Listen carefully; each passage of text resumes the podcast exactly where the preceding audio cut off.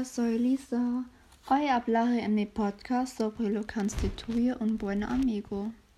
Siempre alternaré entre lo que constituye un buen amigo y lo que no. Les deseo mucha diversión.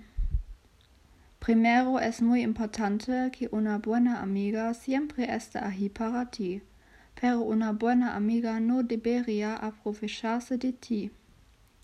También es necesario que una buena amiga tiene los mismos intereses. Además, no debería hablar mal de ti. Me encanta que tú puedas contarle todo a una buena amiga, pero una buena amiga no debería ponerte en situaciones peligrosas. Además, puedes confiar todo a una buena amiga. Una buena amiga no debería moverte. Al final es muy importante que una buena amiga debe respetar a nuestra familia y amigos, pero una buena amiga no debería robar tu libertad.